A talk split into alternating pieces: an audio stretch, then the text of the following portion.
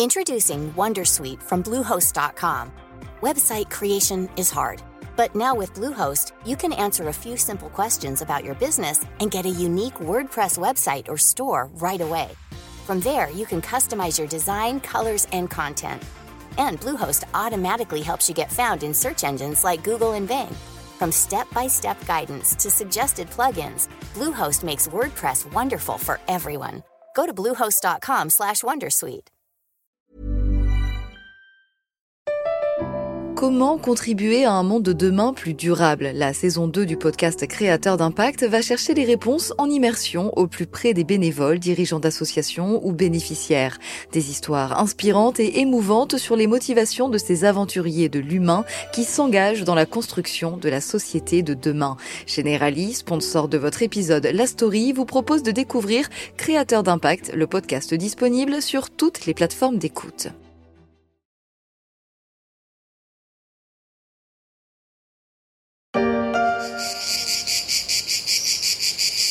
Il fait chaud, non? Au-delà de 30 degrés, franchement, on ne sait plus quoi porter. Il y a pourtant une fibre qui est capable de réconcilier élégance et bien-être par temps de canicule. Une fibre millénaire et bourrée de talent, de la graine aux vêtements.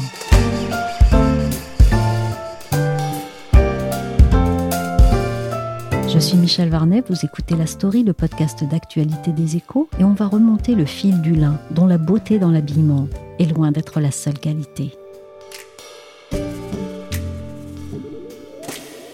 C'est froissé, mais c'est chic à porter. Dans la valise, ça pèse 3 grammes et ça se teinte d'une palette infinie des couleurs du Sud. Dans l'industrie, ça absorbe les vibrations ou bien ça isole. Sans parler de la floraison, aussi brève que spectaculaire. Quand le lin fleurit, les champs se couvrent de pois bleus à perte de vue. Le paysage devient impressionniste. Et les talents du lin ne s'arrêtent pas là. C'est avant tout une plante qui pousse rapidement en 100 jours. Richard Rio est grand reporter aux échos.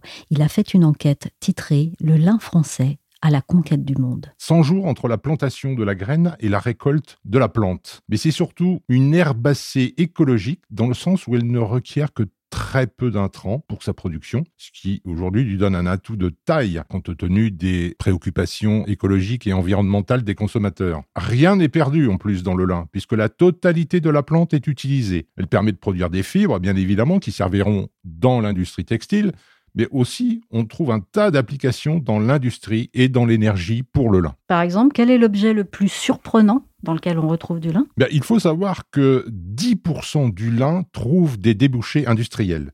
La fibre, qui est couplée avec de la résine, par exemple, permet de fabriquer des planches de surf, des skis ou encore des casques de protection pour les cyclistes. On la retrouve aussi dans l'industrie automobile et aéronautique, toujours à la recherche d'un allègement du poids des avions ou des voitures. Et la fibre de lin sert aussi, et cela peu de personnes le savent, à la fabrication du billet de 1 dollar américain. C'est vrai que ce billet est très utilisé aux États-Unis, il passe de main en main très régulièrement.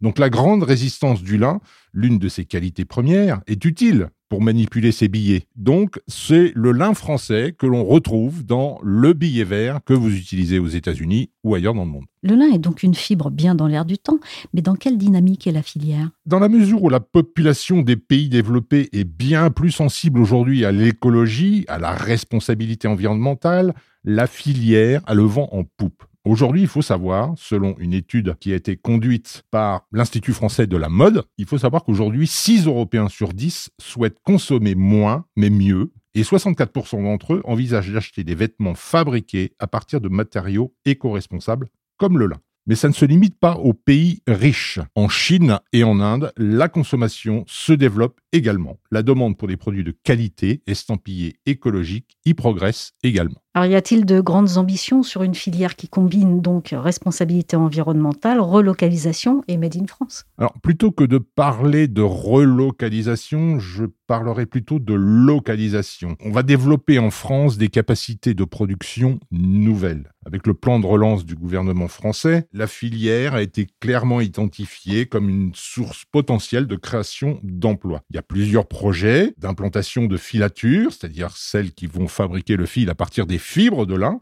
Ces projets sont dans le nord de la France, ils sont en Alsace, ils sont en Normandie. Il y a même récemment un projet en Bretagne. La Bretagne, qui, je vous le rappelle, au XVIe siècle et XVIIe siècle, était la région de production du lin pour fabriquer des voiles de navires à cette époque, mais ça a complètement disparu depuis. Mais c'est en train de revenir à la mode. Alors le lin, c'est dans l'imaginaire, c'est plutôt une matière d'été et de pays chauds, mais bizarrement, ça pousse plutôt au nord. Hein. Alors, c'est vrai que le lin est majoritairement cultivé dans une zone qui s'étend de Caen, euh, en Normandie, en France, à Amsterdam, aux Pays-Bas. La France, la Belgique et les Pays-Bas représentent à eux seuls 80% de la production mondiale de lin. Parce que c'est une zone qui possède de bonnes terres, un climat idéal pour la culture du lin et également pour la présence des agriculteurs qui s'intéressent à cette plante. Hein, c'est aussi un endroit où la culture du lin s'est développée grâce à la présence d'agriculteurs, mais aussi des tailleurs. Alors les tailleurs, ce sont des gens qui sont très spécialisés, ce sont ces entreprises, ces hommes de terrain qui vont transformer le lin, qui vont extraire la fibre qui servira à l'industrie textile. En 2021, hein, il faut savoir qu'il y avait 130 000 hectares de culture de lin qui étaient en France, en Belgique et aux Pays-Bas. Ailleurs, on en trouve un petit peu en Égypte. Et à cette occasion, je vous rappelle que durant l'Égypte antique, sous le règne des pharaons, le lin était bien utilisé par euh, la confection des momies. Hein. Euh, les bandelettes qui entourent les, momies en, Égypte étaient fabriquées avec du lin. On a retrouvé aussi des traces de lin en Géorgie qui dataient de 36 000 avant Jésus-Christ. Donc c'est une vieille plante, c'est un vieux tissu qui est en train aujourd'hui de retrouver ses lettres de noblesse. Donc on en cultive un petit peu euh, en Égypte, on en trouve aussi en Biélorussie, en Russie et en Ukraine. Alors la question qui se pose c'est mais les Chinois ne sont pas dans le lin Si les Chinois ont essayé de développer la culture du lin sans grand succès parce que il y a deux raisons, le climat n'est pas forcément favorable à cette culture à part dans une région près de Harbin mais surtout les Chinois, ils ont besoin de leur terre pour cultiver des céréales pour nourrir leur population. Donc ce n'est pas tellement dans leur intérêt de cultiver du lin. Richard, face à ce succès, est-ce qu'il y a des perspectives d'évolution de la filière? Est-ce qu'on peut produire plus et comment? C'est vrai que la demande mondiale progressant, et même la demande euh, européenne surtout, plus la demande chinoise et la demande indienne, la Confédération européenne du lin et du chanvre, qui rassemble les intérêts de cette filière,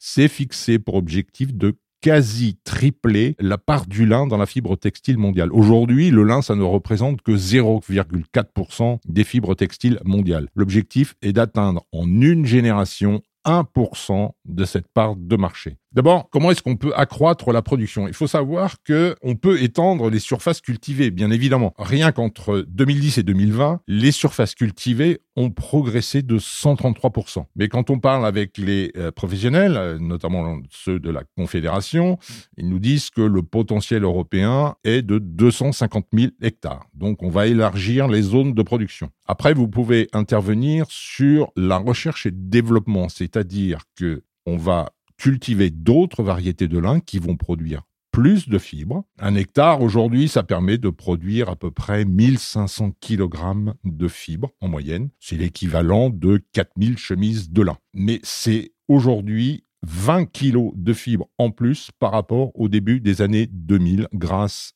notamment à ces travaux de recherche et développement et grâce à la culture de lin différents. Alors, mais si la France notamment le cultive, qui le file et qui le confectionne en réalité? Alors aujourd'hui, il faut savoir une chose, c'est que la France est la première productrice de fibres de lin au monde. Elle totalise 60% de la production mondiale. Malheureusement, ce n'est pas elle qui fabrique le fil de lin ni les euh, chemises et pantalons. En la matière, c'est la Chine qui est règne en maître dans ce domaine. Elle est responsable de 72% de la filature du lin, loin devant l'Inde qui représente une part de marché de 10% et l'Europe est seulement à 8%. C'est surtout dans les, dans les pays de l'Est. Bref, les usines de filature ont été délocalisées pour des raisons de coûts de fabrication essentiellement. Alors dans cette période de Covid où on se pose beaucoup de questions sur les relocalisations notamment, il y a une volonté de changer ça? Alors, il faut pas se leurrer. C'est vrai qu'il y a un mouvement qui est à l'œuvre euh, en France. J'ai parlé tout à l'heure du plan de relance qui a identifié cette filière. Il faut pas se leurrer. On va pas avoir un vaste retour des filatures qui ont été euh, montées à l'étranger.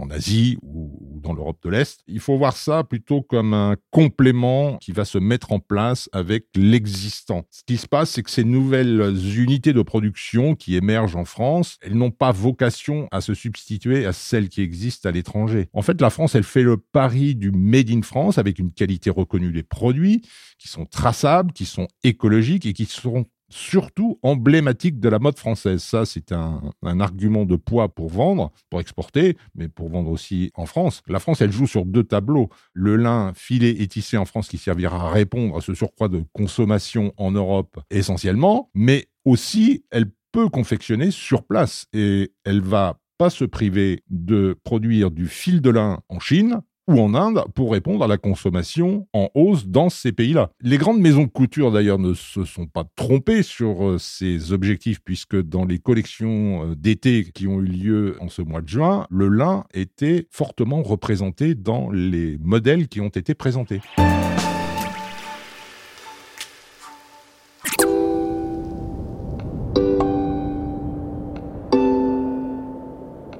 Un vent nouveau souffle sur le lin à l'heure où l'on scrute de plus en plus les étiquettes des vêtements, avec le souci de leur impact environnemental et social, il a tout pour plaire à la mode. Il a d'ailleurs fait une entrée remarquée sur les podiums lors des dernières Fashion Week. Le lin a augmenté de 102% entre la Spring Summer 20 et la Spring Summer 21. Mais ce qui est encore plus intéressant, c'est que 64% des gens qui ont utilisé du lin l'utilisaient pour la première fois. Des marques comme Dior, Louis Vuitton ou bien Fendi et 49% des designers ont mis au moins une pièce en lin entre Paris, New York, Londres et Milan. Un autre chiffre important pour vous, c'est que 24% des marques étaient des marques de luxe. Et c'est la première fois que des marques de luxe travaillent avec le lin d'une manière extrêmement différente et extrêmement variée. Je suis allée voir la Confédération européenne du lin et du chanvre. Elle fédère 10 000 entreprises de la filière en Europe et donnait une conférence à Paris au mois de juin pour présenter le baromètre du lin 2021. J'y ai appris notamment que les Anglais et les Indiens l'aiment particulièrement pour son style, les Italiens pour sa fraîcheur, les Chinois pour son faible impact environnemental et les Français pour sa légèreté et son confort. Mais ce que j'ai voulu comprendre, c'est si cet engouement des maisons de couture hexagonales pour le lin est dû à un contexte particulier d'incitation ou de soutien au Made in France. Marie-Emmanuelle Belzung, la déléguée générale de la Confédération européenne du lin et du chanvre, C'est une bonne question. C'est sans doute ça aussi. Je crois plus personnellement. Quand on a vu ce chiffre, on a été extrêmement surpris. Et euh, à la relecture du chiffre, on a le sentiment que les créateurs de mode sont des talents. Hein. On oublie parfois que les créateurs de mode sont des artistes. Au même titre que, au sortir des guerres, les créateurs, euh, les peintres, les sculpteurs, les musiciens ont créé des partitions tout à fait nouvelles, ont inventé des styles, le dadaïsme, le surréalisme, le cubisme. C'est-à-dire qu'à un moment donné, ils ont été en rupture, ils ont été disruptifs. J'ai le sentiment, mais vraiment personnel, que les créateurs de mode ont été moins sollicités, moins de voyages, moins de défilés, des collections sans doute plus resserrées. Eux-mêmes se sont interrogés sur leur rôle. Ils ont sans doute été moins embêtés par le marketing parce que le marketing était perdu. Et j'ai l'impression et j'ai réellement le sentiment profond qu'ils ont proposé des collections où ils revenaient à une certaine forme d'essentiel. Et quand ils ont cherché cet essentiel, ça s'est joué sur des silhouettes, ça s'est joué sur des longueurs, sur des looks, mais ça s'est aussi joué sur des choix de matière ou sur des choix d'hybridation. Et le lin, de façon très naturelle, correspond très certainement non seulement à ses couleurs plus nudes, plus neutres, et à une fibre qui coche beaucoup de cases aussi pour les créateurs. Mais il reste le consommateur. En France, selon votre baromètre, ils sont moins de 8% à plébisciter le lin. Convaincre davantage Convaincre le consommateur, ça va être de le convaincre, un, de payer un petit peu plus cher, parce que cette fibre, bah, si elle est euh, cultivée localement, elle coûte un petit peu plus cher, puis c'est une culture à risque, et que le lin, ça froisse. Alors certains, les anciens disent froisse avec noblesse. Les jeunes générations, ils vont se tourner vers des hybridations, des mélanges. L'un est quelque chose. Ils vont se tourner vers de la maille. Donc la maille, c'est une façon technique de parler du t-shirt. Et c'est vrai qu'aujourd'hui, que ce soit les hommes ou les femmes, on porte des t-shirts, on porte des polos. Pour les hommes, vous allez trouver des polos en lin absolument absolument sublime, tout à la fois chez Monoprix, mais également chez Villebrequin. Alors vous êtes sur deux niveaux de gamme différents, sur deux coloramas différents, mais c'est possible. Et là, on n'a plus de froissabilité. On a un produit qui est moderne. On a un produit qui est tout à la fois pour l'homme des villes et pour l'homme des campagnes. Euh, le polo, c'est, je dirais, une espèce de tenue universelle masculine. Et quant aux femmes, que ce soit le t-shirt, que ce soit euh, des vêtements euh, type euh, kurta, que ce soit la chemise pour l'été ou la grande tunique parce qu'on a envie de ça, on a envie d'été, on a envie de légèreté, ça fonctionne très bien. Et nous, à la CELC, on a tout un programme d'accompagnement de marques, accompagnement des bureaux de style. On expose sur les salons professionnels de type Première Vision. Et on a un lieu qui s'appelle le Linen Dream Lab. Donc, sur rendez-vous, on accueille des marques en création ou des grandes maisons qui viennent sourcer, qui viennent se renseigner. Ils viennent tout à la fois chercher des matières, voir ce qui se passe en termes d'innovation et de créativité, et puis travailler leur marketing. C'est-à-dire qu'aujourd'hui, le greenwashing n'est plus possible et que la CELC s'emploie à ce que, quand les gens communiquent autour du lin, les mots soient justes et les mots soient posés, qu'un mot soit pas utilisé à la place d'un autre parce que ça nous serait reproché à nous. Hein. La petite fibre qui monte a besoin de pédagogie. On le mesure de façon amusante dans le baromètre du lin. Le graphique sur la connaissance qu'on a de lui dans le monde montre qu'aux États-Unis, on pense à près de 26% que le lin est une fibre d'origine animale et à 19% qu'elle est artificielle. Fort heureusement, la plupart des pays s'accordent à considérer le lin comme une matière qui respecte l'environnement. Alors qu'elle terminait sa conférence, Marie-Emmanuelle Belzung a lancé cette phrase. Le lin est un acte engagé. Qu'en est-il du côté des marques françaises qui ont fait le pari de cette fibre? J'ai appelé Marion Lemaire, qui a fondé Spliss en 2018, après une carrière dans l'informatique. Je lui ai demandé si pour elle le lin était un choix ou un engagement et pourquoi? Le lin est pour moi à la fois un choix et un engagement. Un choix parce que je voulais absolument trouver une matière première locale pour euh, proposer des produits avec un bilan carbone réduit et également pour encourager et maintenir et redévelopper euh, les savoir-faire français. Et c'est aussi un engagement parce que la filière lin a partiellement disparu en France et que donc moi j'ai vraiment à cœur avec euh, les autres acteurs encore présents de la filière de la redévelopper à nouveau et de relocaliser euh, tous les savoir-faire qu'on a perdus. Quel est votre objectif dans l'idéal et quel est celui qui est réaliste pour le moment? En fait, mon objectif est d'avoir du 100% local. La matière première étant locale et le produit étant vendu en France, j'aimerais que toute ma chaîne, du la graine jusqu'au produit fini, que la chaîne soit intégralement française. Donc, dans cette chaîne aujourd'hui, j'ai l'étape de filature qui est réalisée en Pologne. Et depuis le début, depuis le lancement, l'objectif est d'arriver à convaincre notre filateur de relocaliser en France. C'est Thomas Uriès 2083 qui avait lancé le groupe de travail L'Impossible fin 2018 auquel j'ai adhéré tout de suite et qui proposait justement euh, à des marques de rejoindre le mouvement. Et l'objectif, c'était vraiment de sensibiliser les marques pour qu'elles acceptent de payer le surcoût de la filature en France parce que la filature a été délocalisée à cause du coût de la main-d'œuvre qui était trop important en France. Donc, on a travaillé avec notre filateur depuis 2018 pour euh, voir avec lui combien coûterait la relocalisation. Et ça, pour moi, c'est ce qui permettrait d'avoir un produit 100% français et d'avoir une filière lin à nouveau 100% française avec des compétences qui reviendraient. Parce que finalement, aujourd'hui, on a des compétences qui sont en train de disparaître sur les différentes étapes de transformation du lin. Enfin, tout ce qui se passe dans le champ, on a beaucoup de savoir-faire. La partie taillage, encore sortie de champ, on sait très bien faire. En tricotage, on n'est pas très bon. Donc là, on essaye. Enfin, moi, je travaille avec des tricoteurs pour redévelopper le savoir-faire et pour qu'on sache faire plus autre chose que juste du lin transparent pour l'été. En tissage, on est pas mal. Et en confection, on va y arriver. Mais la partie filature, on n'avait vraiment plus rien. Et notre filateur, donc avec lequel on travaille depuis deux ans, a annoncé il y a quelques mois qu'il rouvrirait une filature en France en juin 2022. Une petite filature, mais une filature. Et il y a un autre projet qui va arriver aussi, la société Natup, qui va aussi recréer une petite filature de lin en France l'année prochaine.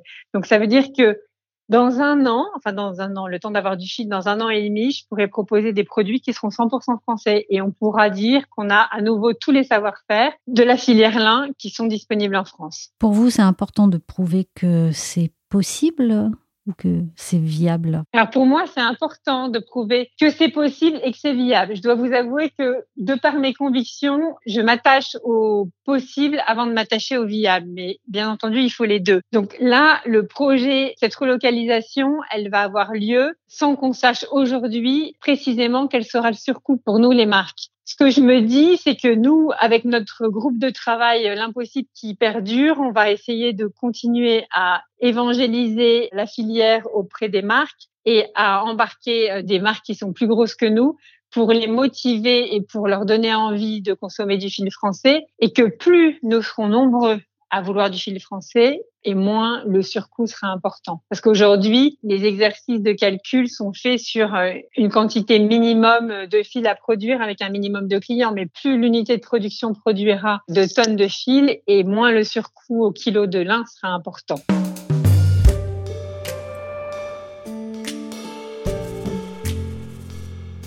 ça c'est... On est presque arrivé euh, au bout. La perfection, c'est un lin qu'on appelle bleu, bien qu'il soit plutôt grisonnant. Plus solide et plus facile à travailler, il permettra de fabriquer les fils les plus fins. Fibre haut de gamme, le lin a pourtant fort à faire face au polyester qui grignote presque 55% du textile mondial avec ses coûts minimes. Mais petite fierté hexagonale, le lin c'est un peu comme le champagne, m'a-t-on dit. C'est un produit d'assemblage qu'il faut patiemment travailler chaque année.